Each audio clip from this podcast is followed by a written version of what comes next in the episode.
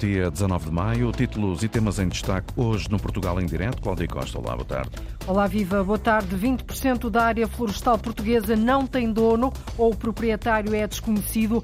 A conclusão consta de um estudo da OCDE. Esta falta de registro pode limitar a eficácia das medidas para reduzir o risco extremo de incêndio. O governo diz que o objetivo é ter todo o país cadastrado até 2026. A seca severa que atinge o Baixo Alentejo a isto obriga a Câmara de Castro Verde já começou a reduzir os consumos nas regas. A autarquia lançou uma campanha forte de sensibilização porque diz que ou se poupa ou no verão pode não haver água nas torneiras. Em festa, a cooperativa Árvore no Porto está a assinalar 60 anos. 60 de 60 é o nome da exposição que junta 60 artistas que começaram a criar na década de 60. Na edição de hoje do Portugal em Direto, viajamos até ao dia 2 de abril de 1963, dia em que a cooperativa surgiu no Passeio das Virtudes no Porto. Ao longo dos anos, a árvore estendeu o ramo a outras áreas. Hoje tem uma escola profissional e a Escola Superior Artística do Porto.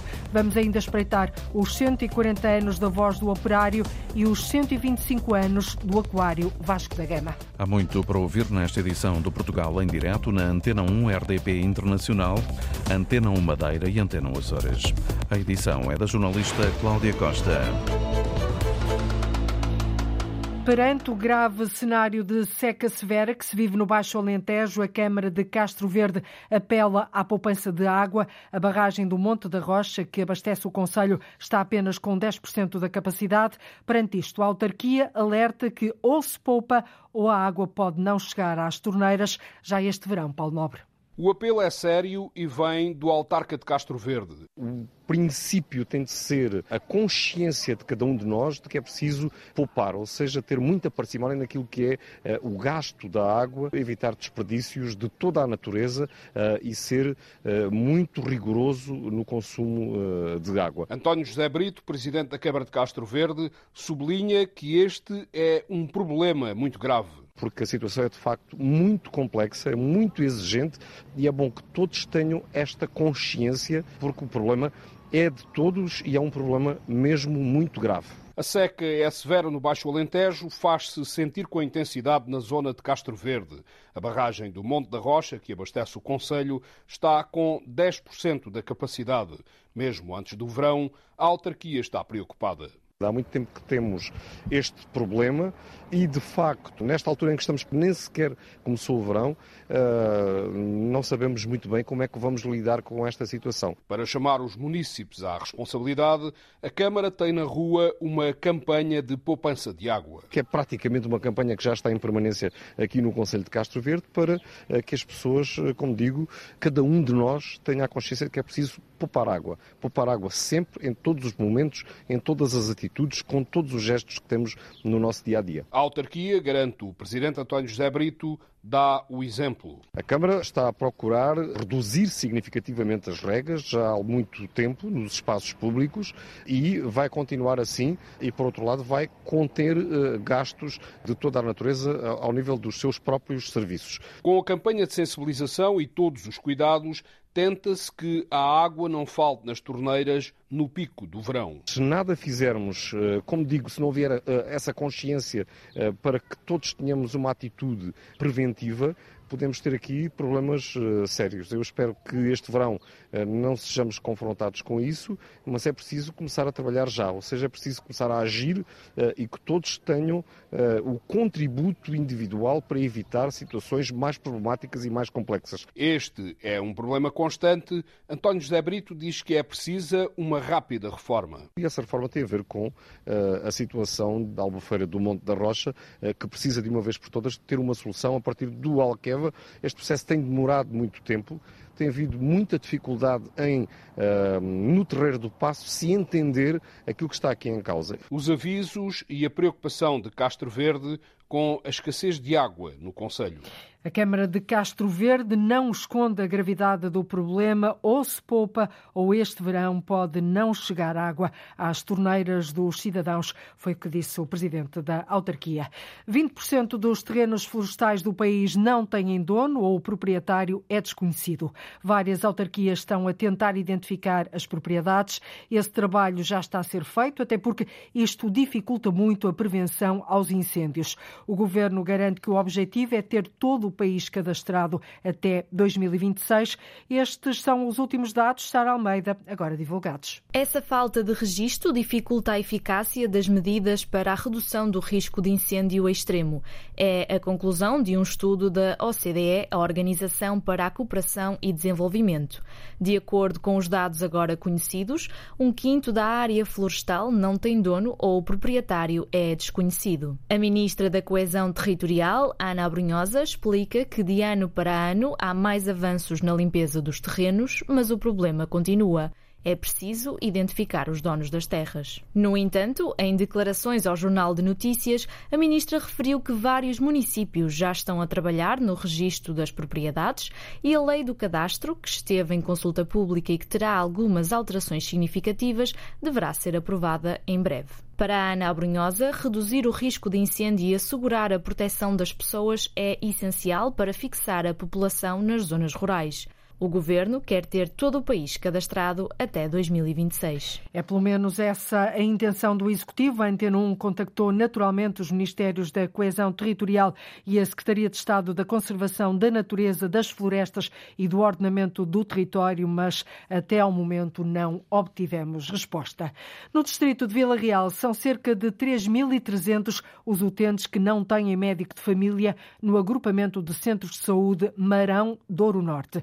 O maior problema é conseguir fixar estes profissionais no interior do país, Cristina Santos. As rescisões de contrato nos últimos tempos e o facto dos médicos que saíram não terem sido ainda substituídos são uma das razões apontadas por Gabriel Martins, o diretor executivo do Agrupamento de Centros de Saúde Marão Douro Norte, contabiliza cerca de 3.300 utentes sem médico de família. Mas à saída dos profissionais, Gabriel Martins junta outra realidade. Um conjunto de utentes eh, migrantes que vêm, portanto, fixar-se em Vila Real eh, e para os quais nós precisamos de alargar as nossas equipas para poder dar resposta uh, a, este, a este volume adicional de utentes que estão, que estão cá.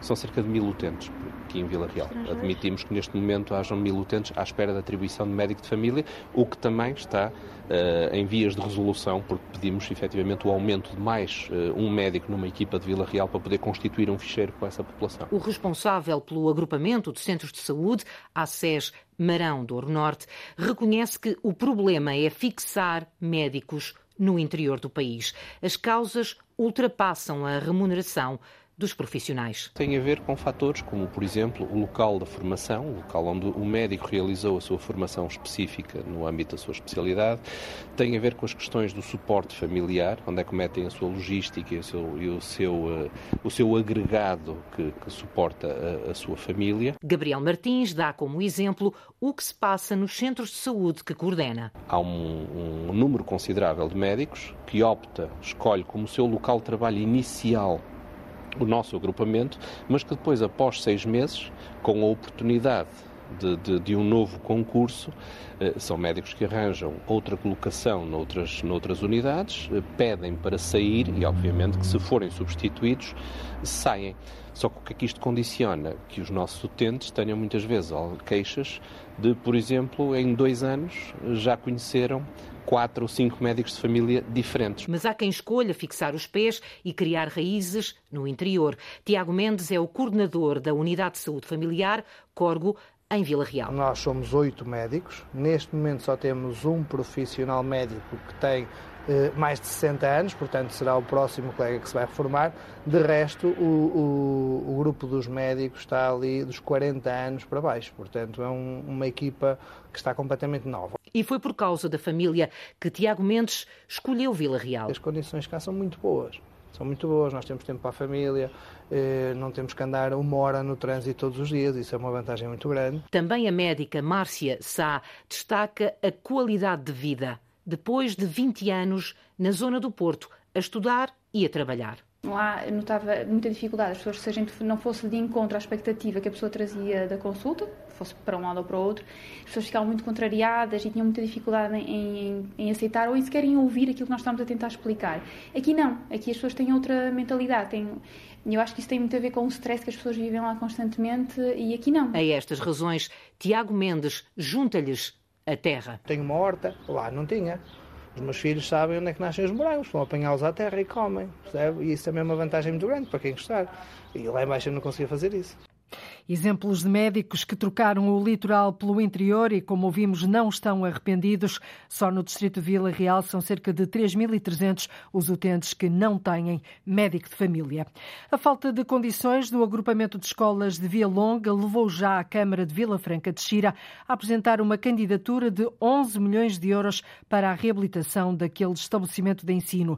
Esta escola é frequentada por mais de mil alunos, dos 10 aos 18 anos, e está na lista Ministério da Educação como prioritária, a precisar de obras muito urgentes. Depois das queixas dos pais, a autarquia gastou nas férias de Natal mais de 100 mil euros em pequenos arranjos, mas é preciso muito mais do que isso, Paula Vera. Estores partidos, janelas quebradas, casas de banho onde as portas não fecham. Estas são algumas das queixas apresentadas à Antena 1 por Sara Amaral, presidente da Associação de Pais da Escola Básica dos segundo e terceiro ciclos de Via Longa, no Conselho de Vila Franca de Xira. Muitos vidros partidos, muitos estores partidos, chove dentro das salas. As casas de banho estavam uma lástima, não tinham portas, muitas delas.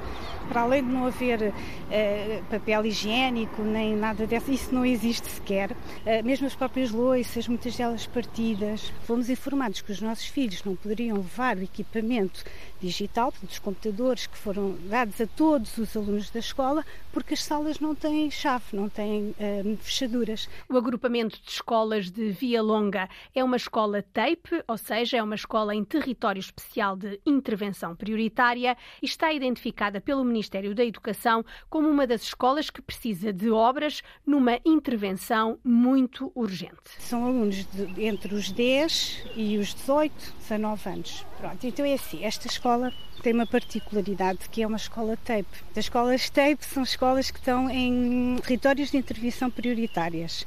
São escolas que estão situadas em zonas mais uh, carenciadas e com famílias mais problemáticas. Mas eu penso que realmente o facto de ter havido ali um desinvestimento, da escola estar naquelas condições que leva a que que exista mais vandalismo. A Associação de Pais há vários anos que pede uma intervenção de fundo neste agrupamento de escolas de Via Longa. Sara Amaral defende que todos os alunos devem ter condições mínimas para estudar. Sem isso, diz que num território carenciado economicamente é muito mais fácil aos alunos desistirem da escola. Faço por todos os jovens de Via Longa que eu acho que, que, que merecem, não é? Que já, já vivem em condições tão precárias nas suas casas, nas suas famílias, com muitas dificuldades. Depois chegam à escola e é isto que têm para oferecer a estes jovens. Acho que isso também não favorece muito, acho que eles merecem, merecem acima de tudo ter esperança no futuro e e que tenham condições para estudar. A Antena 1 pediu alguns esclarecimentos sobre a requalificação da Escola Básica e Secundária de Via Longa. Ficámos a saber que há já uma candidatura ao Programa Operacional de Lisboa, feita pela Câmara Municipal de Vila Franca de Xira, um pedido de financiamento para a intervenção no valor de 11 milhões de euros, que terá uma resposta no final de junho, ou seja, no final deste ano letivo. E a candidatura para a reabilitação da escola está feita e este pedido de financiamento financiamento de 11 milhões de euros para tornar a básica e secundária de Via Longa uma escola onde apeteça estar e estudar. São duas ofertas. A Câmara de Lisboa reforçou os transportes rodoviários entre o Campo Grande e a cidade universitária nas horas de ponta dos dias úteis devido aos constrangimentos causados pelas obras no metropolitano. A autarquia revelou que o reforço é feito através de vai e vem entre as 6 e as 10 da manhã e depois entre as 4 da tarde e às 8 da noite. Os passageiros podem usar os títulos válidos do metro. Os autocarros são assegurados pela Carristur. Mas também o Metropolitano de Lisboa anunciou que a partir de segunda-feira vai disponibilizar igualmente um serviço de autocarro em modo vai e vem entre Telheiras, a cidade universitária e o Campo Grande. O objetivo é o mesmo, mitigar os constrangimentos causados pelo encerramento de várias estações na linha, nas linhas amarela e verde que estão em obras. A normal circulação nestas duas linhas é retomada no dia 8 de julho. nasceu há precisamente 125 anos e é hoje uma enciclopédia de espécies naturalizadas que temos disponível para a Academia. Mergulhamos daqui a pouco na história do Aquário Vasco da Gama, que festeja hoje o aniversário. Estes festejos de que lhe vou falar agora só terminam lá para outubro. A Cooperativa Árvore no Porto está a assinalar 60 anos. Surgiu como um grito contra o cinzentismo que o Estado Novo impunha na altura ao panorama cultural do país. A árvore nasceu na Quinta das Virtudes, sim, ali ao lado, no Passeio das Virtudes, bem no centro do Porto. São 60 anos a fazer, a discutir e a estimular a arte. Parte do percurso está agora em exposição no Namaral. E começamos no terreno onde surgiu esta árvore, que agora tem vários ramos, um terreno terraço em cima do Douro, virado para o Douro, bem ao pé do Passeio das Virtudes. Estamos na Quinta das Virtudes, onde em 2 de abril de 1963 foi criada a Cooperativa Árvore. Ora, 60 anos depois, há exposições, 60 de 60, são 60 artistas que por aqui passaram e que criaram eh, na década de 60. Já vamos à exposição, estamos neste jardim arborizado, há uma oliveira plantada por eh, José Saramago e há também todo um corrupio, um bulício de ideias ligada à criatividade, à intelectualidade, à arquitetura, à arte, ideias que estiveram na raiz desta árvore, desta cooperativa. Comigo, eh, Edgar Seca, é vice-presidente da Cooperativa Árvore, não lhe vou vou pedir um filme do tempo, ou como se diz agora, a fita do tempo, mas esses primeiros dias de ebulição, de criatividade, eh, eh, deram origem no imediato, anos 60, ditadura, aqui. E foi na, altura um acontecimento importante na cidade e no país. Eh, vivia-se uma época muito cinzenta, com uma ausência enorme de liberdade e, que tinha um reflexo na área também criativa. Havia algumas estruturas culturais já interessantes na cidade, Uh, e que faziam o seu trabalho na área, por exemplo, do cinema, estou-me a lembrar do Cine Clube, na área dos livros, a Unicef, e faltava uma estrutura que de alguma forma apoiasse a atividade artística uh, dos pintores, dos escultores, portanto, no fundo, na área das artes uh, visuais. E surgiu a árvore, exatamente também com um conjunto não só de artistas plásticos como de arquitetos, fundada, como disse, em 2 de abril de 1963. Uh, nesta casa, isso é interessante porque esta casa, uh, fruto de uns contactos, foi alugada na época. Uma quinta uh, belíssima, a Quinta das Virtudes. Exato. Do século XVIII. Século XVIII, 1750. é um edifício emblemático, um edifício emblemático da cidade e acho que estamos muito bem aqui. Eh, mas eu dizia, foi alugada e nos anos 80 eh, criou-se uma campanha que foi possível eh, adquirir o edifício. Eu sugeria-lhe se espreitávamos claro a exposição que tem neste momento, em que assinalam 60 anos, as comemorações começaram dia 2 de abril, 60 de 60, são 60 autores que criaram na década de 60 das mais diversas áreas para esta árvore comum. Entramos nesta sala de exposições, eu não lhe vou pedir, obviamente, para me destacar este ou aquele nome, mas se me lança um olhar geral, umas fotos para a rádio, o que vemos nesta exposição? Esta é uma exposição emblemática, é, é uma exposição para nós muito importante. A ideia foi escolher 60 artistas plásticos e alguns arquitetos que estiveram na fundação da cooperativa, ou que nos primeiros anos da cooperativa passaram por aqui. Estão aqui várias abordagens experimentais de, de, artistas que começavam a sua carreira, alguns dos quais criaram carreiras inclusive nacionais e internacionais, Uh, tenho aqui, por exemplo, nas minhas costas o, o Nadir Afonso, não é? por exemplo, ou, ou aqui estes desenhos de, de, de Rezende. Uh, estão também presentes alguns dos, dos, fundadores, nomeadamente o, o escultor José Rodrigues, que foi presidente da, da direção. Sim, um homem muito ligado ao partido. Exato, muito, muito. E a comemorar 60 anos com uma agenda cheia até aqui, há iniciativas também marcadas para setembro, para outubro. Aliás, em outubro, há, há dia 7, esse encontro Árvore, a sua história, o legado e o seu futuro, com uh, historiador, jornalista do Porto, Germano Silva. Uh, termina a 21 de outubro? Uh, terminam as celebrações a 21 de outubro? Sim, o, com, com algo muito interessante. Uh, leilão Todos Tondos. Tondos, uh, tondos agora para explicar, uh, Tondos é um formato circular e, portanto, nós obtivemos no, cerca de 90 círculos, portanto, de 60 centímetros de diâmetro e, portanto, distribuímos pelos nossos associados que, que aderiram à iniciativa que vão fazer intervenções uh, sobre a árvore, mas num formato absolutamente livre, não sabemos exatamente o que é que vai aparecer. Uh, isto vai estar exposto e no dia 21 de outubro há, há aqui um leilão uh, para quem quiser adquirir, e portanto, dessa forma, estão, é, os artistas oferecem esses trabalhos à cooperativa e será uma forma também da cooperativa obter uh, fundos financeiros para reforçar a sua atividade. E até lá há muitas exposições, há também alguns uh, debates, há lançamento de livros, há outros leilões uh, pelo meio. Eu agradeço a Edgar Seca, vice-presidente da cooperativa Árvore, que está a celebrar 60 anos aqui neste miradouro, miradouro literalmente, porque o rio vai ali ao ao fundo esta árvore que não para de crescer desde o dia 2 de abril de 1963. E já são 60 anos de cooperativa Árvore. Nasceu a 2 de abril, precisamente de 1963. Ao longo dos anos, a árvore estendeu o ramo a outras áreas. Hoje tem uma escola profissional e tem também a Escola Superior Artística do Porto.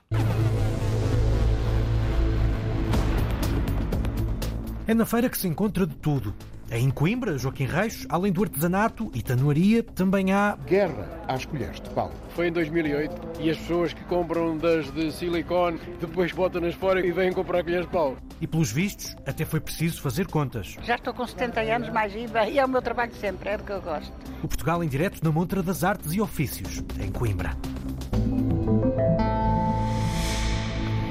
Questões financeiras, mas também de ordem psicológica, levam os alunos a abandonar o ensino superior na Universidade da Madeira. É algo que acontece todos os anos leitivos e isso preocupa a Associação Académica. O presidente da Associação, Ricardo Bonifácio, revela os números recentes do abandono. 40%, cerca de metade eh, dos inquéritos que nós temos do, do inquérito do ano passado, Uh, cerca de metade procuraram uh, desistir ou abandonar do curso e alguns dos aspectos para, essa, para, esse acontecimento pode ser uh, motivos financeiros ou até mesmo motivos psicológicos que neste momento são o que nos mais, o que nos mais afeta. Uhum. Estamos a falar, falava de 40% dos que desistiram, estamos a falar de quantos, no universo de quantos alunos? Uh, no universo de seis, cerca de 600 inscritos, 591 para ser mais preciso, ou seja, uhum. 300 estudantes. À volta de 300 Exatamente. estudantes. O presidente da Associação Académica da Universidade da Madeira, entrevistado por Felipe Ramos, da Antena 1 Madeira, diz que é necessário reaver o valor das bolsas para que esta situação não seja tão grave. Já Luís Nicolau, do Observatório da Vida Estudantil, também recebeu os resultados do inquérito feito aos alunos no último ano na universidade e reforça que a saúde psicológica é uma das grandes preocupações. Dos 600 estudantes inquiridos, metade uh, indicou necessidade de apoio psicológico em alguma altura do seu percurso escolar. Dessa metade que indicou essa necessidade, metade procurou ajuda e metade não procurou ajuda. Da metade que procurou ajuda, 8% procuraram ajuda dentro da universidade e 42, cerca de 42% procurou ajuda fora da universidade. E eu reforço sempre isso no, no quadro do, do Observatório da Vida Estudantil. Todos nós, familiares, amigos, colegas, além de membros da comunidade escolar, somos responsáveis por sinalizar uh, esses casos. Luís Nicolau e Ricardo Bonifácio são os convidados do jornalista Filipe Ramos, uma entrevista que pode ouvir esta tarde na Antena 1 Madeira, depois das notícias das 5 da tarde.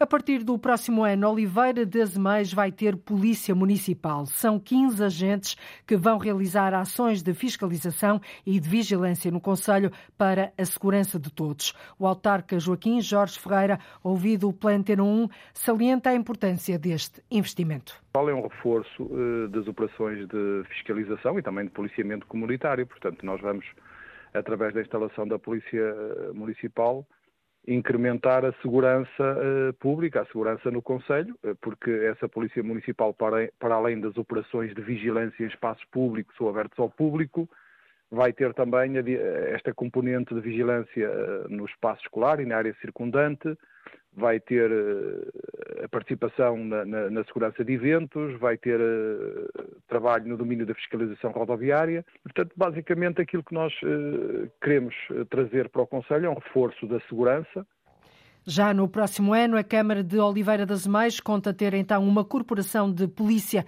municipal. Numa primeira fase, 15 agentes vão patrulhar as ruas deste Conselho do Distrito de Aveiro. Uma da tarde, 40 minutos, em Portugal continental e na Madeira, menos uma hora nos Açores. O Aquário Vasco da Gama é o mais antigo museu aquário do mundo aberto ao público e faz amanhã 125 anos. Um espaço com história, visitado por várias gerações ao longo dos tempos.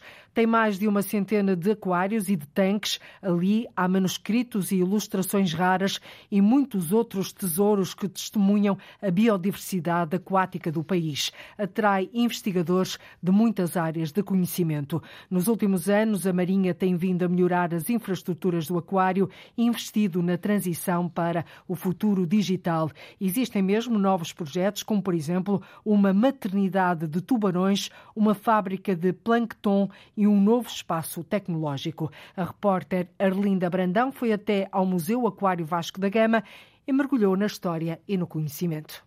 Um mergulho no museu aquário mais antigo do mundo, aberto ao público, começa logo à entrada. Este átrio tem um significado muito grande porque foi aqui que tudo nasceu. O comandante Nuno Leitão é o diretor do Museu Aquário Vasco da Gama, que faz 125 anos e que nasceu aqui. No sítio onde já era um tanque, onde tinha peixe, e agora é esta sala magnífica, quase uma sala imperial, eh, com estes pés direitos altíssimos, com estas colunas altíssimas. E agora, caminhando por esta sala, temos cerca de duas mil espécies que foram capturadas pelo rei Dom Carlos, para nós é quase uma enciclopédia. É uma enciclopédia porquê? Porque estes peixes, estes seres, estas espécies foram capturadas antes da época do plástico.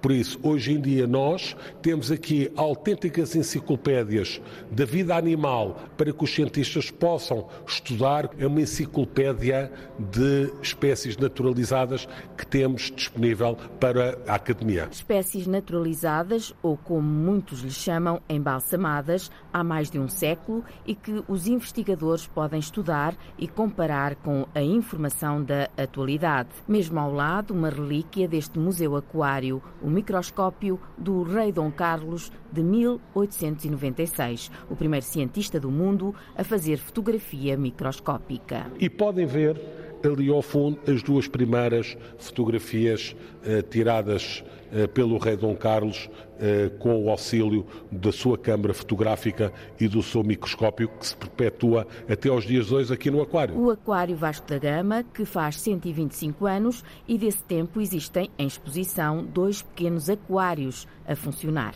São dois exemplares recuperados de dois aquários do tempo do rei. Continuamos com o comandante Nuno Leitão, diretor do Aquário Vasco da Gama, a percorrer o espaço deste museu que nos liga à história do país e da oceanografia. Aqui é o Salão Nobre. Eu acho que é das salas de história natural mais bonitas do mundo. Este salão nobre tem nos armários altos e antigos várias espécies já extintas. Temos aqui esta cobra do mar, foi apanhada no guincho, é uma espécie extinta na natureza, já não existe. Nós temos aqui uma espécie naturalizada, como várias outras espécies e agora caminhamos. Mesmo ao lado, uma biblioteca viva, a Biblioteca do Rei do Dom Carlos, com raridades entre livros, manuscritos e ilustrações sobre a biodiversidade marinha. Depois de visitar a parte museológica, onde se guardam objetos e histórias que ajudam a uma memória coletiva ligada à biodiversidade marinha, passamos pela zona dos tanques, com peixes de mar da nossa costa e com peixes de água doce dos nossos rios. Passamos também ao lado da famosa lula gigante. Isto é um ícone do aquário. A tecnologia ajuda a tornar a visita mais atrativa às novas gerações e a passar a mensagem de preservação e de conservação da vida marinha. 125 anos depois, mantém-se a missão do Museu Aquário mais antigo do mundo, aberto ao público, o Museu Aquário Vasco da Gama.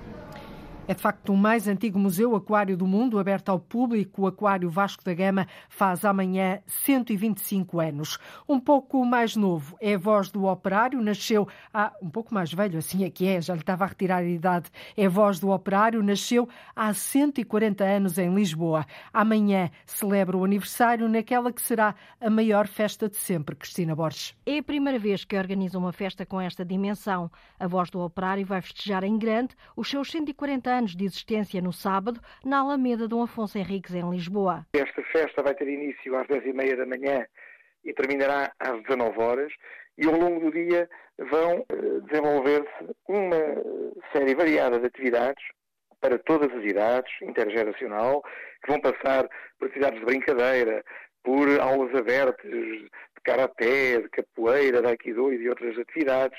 Vamos também ter o workshop de arte urbana, em parceria com a Galeria de Arte Urbana da Câmara Municipal de Lisboa. Não vão faltar os jogos tradicionais, os piqueniques, mas o melhor fica para o fim. E no final, cereja no topo do bolo deste dia, temos dois grandes espetáculos, com um com o Sebastião Antunes e a quadrilha, e a encerrar mesmo o dia um grande espetáculo com os clãs. Um dia para celebrar a solidariedade, o trabalho coletivo, a melhoria da qualidade de vida das pessoas, são esses os princípios que norteiam a Voz do Operário. Nasceu em 1879 com o jornal com o mesmo nome. Quatro anos depois, nascia a Fundação Voz do Operário. 140 anos a dar voz aos operários, a festa amanhã promete ser rija. Um ano depois de fugirem da guerra, as cinco artistas ucranianas acolhidas pela Zet Gallery, em Braga, terminaram a residência artística com a apresentação do documentário Final Impressions, uma espécie de síntese daquilo que fizeram e das novas vidas que construíram por cá. O vídeo retrata a realidade destas cinco mulheres refugiadas que atravessaram a Europa para dar continuidade à vida artística. Ana Gonçalves. As cinco artistas ucranianas chegaram há um ano a Braga, foram escolhidas pela DS através da Zet Gallery entre dezenas de candidaturas e aqui puderam dar continuidade à sua prática artística, como refere Helena Mendes Pereira, responsável pela Zet Gallery. Logo em julho foram elas que dinamizaram o programa de educação e mediação cultural da Feira do Livro de Braga. Depois expuseram a primeira vez aqui em setembro. Uh, depois também participaram no evento Portugal um, Acolhe o Mundo, já organizado em 2023 aqui com o Sr. Ministro Adjunto dos Assuntos Parlamentares e com o Sr. Primeiro-Ministro. Fizeram uma outra segunda exposição em Guimarães. E Vigénia Antonova foi uma das cinco artistas ucranianas acolhida pela residência artística e o seu trabalho tem sido pautado pelo sucesso. Oh, Muitos eventos diferentes, exposições, foi uma experiência muito interessante aqui. Para já e pelo menos nos próximos dois anos vai continuar por Braga. Com certeza, é bom estar aqui, gostam do meu trabalho, é interessante para o público e isso dá-me emoção e energia para continuar o meu trabalho. Um ano de residência artística em Braga de cinco artistas ucranianas que pode ser visto agora no documentário Final Impressions. Um bocadinho em jeito de síntese apresentamos este documentário, um, que é um documento que fica sobre o que é que aconteceu durante um ano. Estas cinco mulheres procuraram construir novas vidas, em alguns casos sim, temos algumas delas ficaram cá em Portugal, já com evidências de que o trabalho poderá uh, continuar por esta via. E, um, e, sobretudo, damos aqui um pequeno contributo para que a Ucrânia pudesse escrever, continuar a escrever a sua história de arte. O contributo da Zet Gallery para que a arte ucraniana continue, o documentário Final Impressions está disponível nas redes sociais da Zet Gallery e no canal YouTube. E o vídeo retrata a realidade de cinco mulheres refugiadas que atravessaram a Europa para dar continuidade à vida artística em Braga. A Baixa de Coimbra acolhe já no próximo domingo a Montra das Artes e Ofícios. É a segunda de nove edições de um evento que promove ao longo do ano os produtos feitos artesanalmente, artesanalmente, assim é que é, e as criações artísticas contemporâneas, com destaque para a cestaria, a tecelagem, a tanoaria ou a faiança de Coimbra. Tudo isto interligado com a ilustração, a pintura, a escultura e outras artes visuais. A iniciativa sai à rua entre as nove da manhã e as sete da tarde, no mais movimentado eixo pedonal da Baixa de Coimbra, onde 20 artesãos vão estar em permanente diálogo com o público. Joaquim Reis. A Baixa Coimbra faz-se montra de artes e ofícios ancestrais. Iniciada em abril passado e decorrendo até dezembro, todos os terceiros domingos pode-se observar as formas de trabalhar de artesãos de tanoaria, selagem, cestaria, cerâmica ou então de rodilhas de cor à cabeça, mantas e tapetes, tudo em trapos. É a arte de Leonil da Silva de Vila Nova de Poiares, uma tradição que lhe vem de petis. É o meu trabalho desde pequenina. Já estou com 70 anos, mais IVA, e é o meu trabalho sempre, é do que eu gosto. É o meu mundo. Os tapetes, que eu me lembro sempre de ver, sobretudo, por exemplo, na cozinha das minhas avós. De... É feito no tear manual. Antigamente, aos serões da Candeia, na minha aldeia, na minha aldeia lugarzinho perdido na serra. Cortava-se a roupinha velha, até dos remendos da roupa, cortava-se todas as tirinhas, pegavam-se umas às outras com a agulha, fazia-se o novelo e dali a potear. Depois fazia-se uma manta que servia para nos aquecer no inverno. A manta de trapos, é o verdadeiro nome. Uma obra de arte. Com saber e arte, Jorge Santos Costa, de Erganil, manuseia a machada e as goivas com destreza, faz colheres, garfos e tudo o que for necessário em madeira. E ainda se lembra quando, por causa da civilizada União Europeia, se fez em Portugal guerra às colheres de pau. Foi em 2008 e as pessoas que compram das de silicone depois botam-nas fora e vêm comprar colheres de pau. É a colher de pau que impera e esta é a mais tradicional de todas que o senhor está a talhar. É o colher tradicional do Conselho de Arganil, da colher redonda. Agora já faço mais estas assim ovais que, por exemplo, se vou para a feira para a Vila de Conde, lá o pessoal está habituado a isso, se não levar destas já não, não vende nada. Mas tudo isto é feito por mim. Também posso dizer que sou mesmo o único a fazer isto. Já não há mais ninguém, está mesmo, mesmo a acabar. Em Penacova também se trabalha a madeira, mas de forma diversa. Há pequenos moinhos, presépios e utensílios agrícolas. Toda uma história de um artesanato antigo que, segundo Fátima Lopes, começou de forma bem simples. Começou tudo pelos palitos, com a madeira de vários palitos, que é a madeira de salgueiro, é que se começou a fazer este artesanato tradicional de Penacova. Os palitos antigamente eram uma fonte de receita importante para as famílias. Exatamente. Há a roda do Mosteiro de Lourvão, as aldeiasitas, as senhoras nos tempos livres, dedicavam-se a fazer os palitos para ganhar alguma coisita. Tem aqui palitos, mas estes são diferentes. Chamam-se palitos de flor, tradicionais, e servem para enfeitar a mesa. A madeira está rendeada. É tudo feito com a navalha. Fazemos umas florzinhas, uns feitinhos, conforme nos apetece. O casal Angelina e José não esconde o sorriso de quem relembra memórias. É engraçado, é interessante. Artes e ofícios de antigamente pronto, estão a desaparecer e convém que alguém ainda mostre aos mais novos. É interessante porque ainda me lembro destas coisas, mas muita gente não conhecia. E acho que para os jovens e para as pessoas que vêm de fora, se calhar pensam que é em fábricas, que pelo menos têm a noção de como as coisas aparecem. A segunda montra destes saberes antigos acontece já este domingo entre as 9 e as 19 horas. Pode-se marcar e ficar a conhecer para que toda esta tradição popular continue a ter futuro. Montra das Artes e Ofícios, este domingo a ideia é promover a salvaguarda do património cultural material e imaterial de Coimbra, mas também de toda a região. Na Madeira residem mais de 11 mil estrangeiros de 117 países. A Venezuela é o maior emissor de imigrantes para a região. São mais de 2 mil venezuelanos, sem contar com os que têm nacionalidade portuguesa. Seguem-se a Alemanha, o Reino Unido e o Brasil. Todos eles procuram a Madeira para trabalhar ou então para descansar após uma vida de trabalho. E são essas nacionalidades que vão ser homenageadas na Festa da Diversidade Cultural em São Martinho, que decorre hoje e amanhã. Vítor Ascensão Silva. A Madeira é um território multicultural, seja pelos visitantes ou pelos estrangeiros que optam por viver na Madeira. Atualmente são mais de 11 mil a residir no arquipélago, como refere o diretor regional das comunidades, Rui Abreu. Um estrangeiro que vem da Alemanha, do Reino Unido ou de Itália, para a Madeira, normalmente não vem à procura de trabalho, já vem à procura de alguma paz e sossego e eh, algum relaxamento na sua vida e a Madeira proporciona muito bem esses aspectos. Uh, outros países, como sejam uh, Venezuela e o cidadão que vem do Brasil, normalmente já é, uh, sai do Brasil à procura de trabalho.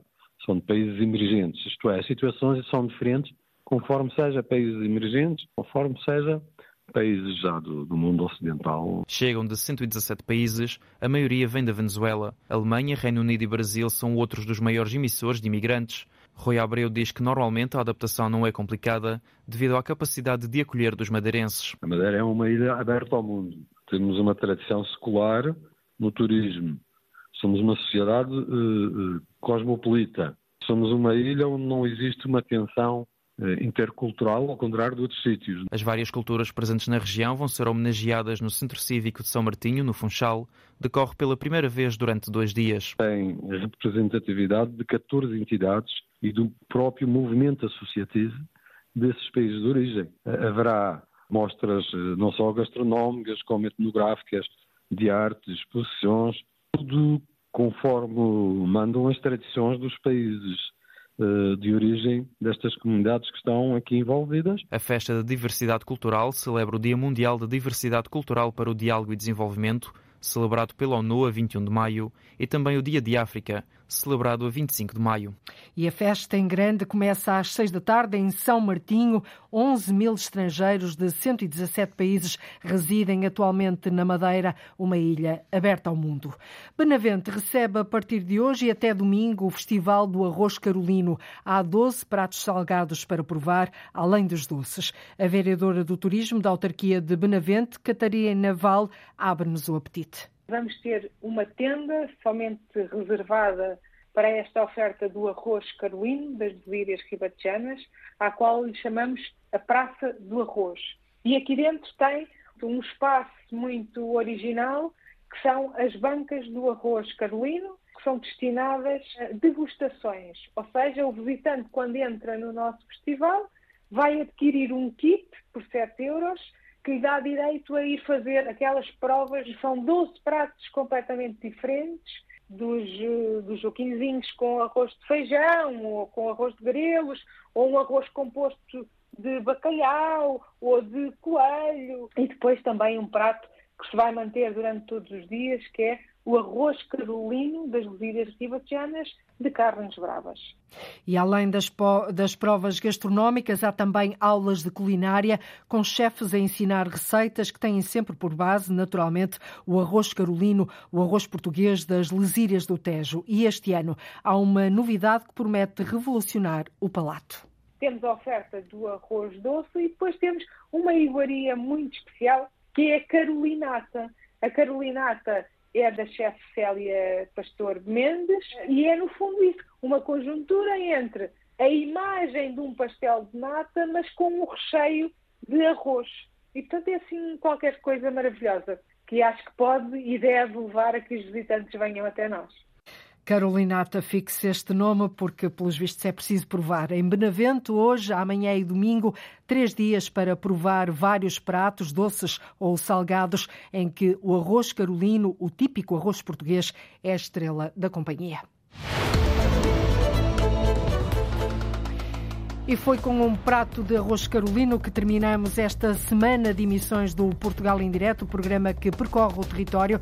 Todos os dias ligamos o norte e o sul, o litoral e o interior, o continente e as ilhas. O território é mesmo o nosso palco e a nossa marca. Voltamos na próxima segunda-feira. Contamos com a sua escuta. Passe um ótimo fim de semana. Muito boa tarde e um bom fim de semana também em Portugal em Direto, edição Antena 1 da jornalista Cláudia Costa.